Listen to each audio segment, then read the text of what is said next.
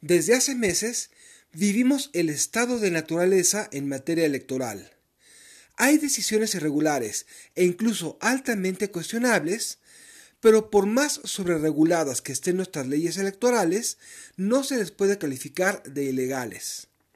Sin otros referentes, conviene que juzguemos cada acto a partir de la calidad de su planeación y sus efectos.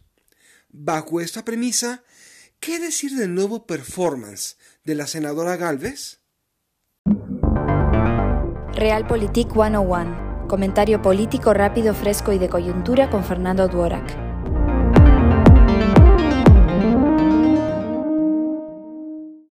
El pasado primero de septiembre, la senadora Galvez dio el posicionamiento de la oposición durante la ceremonia de apertura del Congreso. En realidad, no dijo más que frases pegadoras pensadas más como propaganda que un ejercicio de rendición de cuentas, pero así son estos eventos.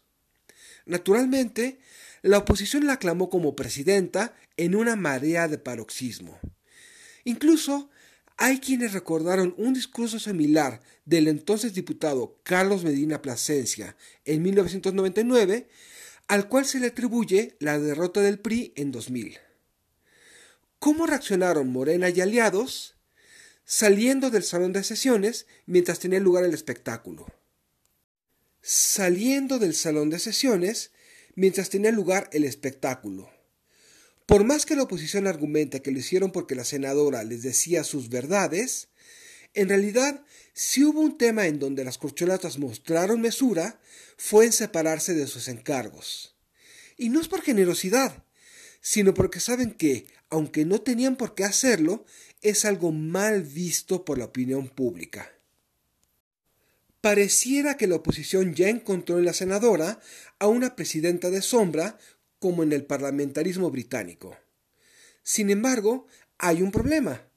Mientras el sistema político en Reino Unido funciona a partir de la rotación de dos partidos, fomentando un liderazgo en gobierno y otro de sombra que eventualmente rotarán, el Frente Amplio muestra que ni las formas básicas les importan tras su desaseado proceso interno.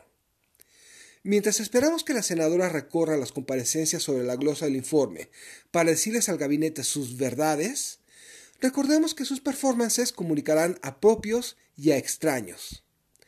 Aunque no tiene por qué solicitar licencia antes de diciembre, esta ruta podría llevarla a un desgaste prematuro.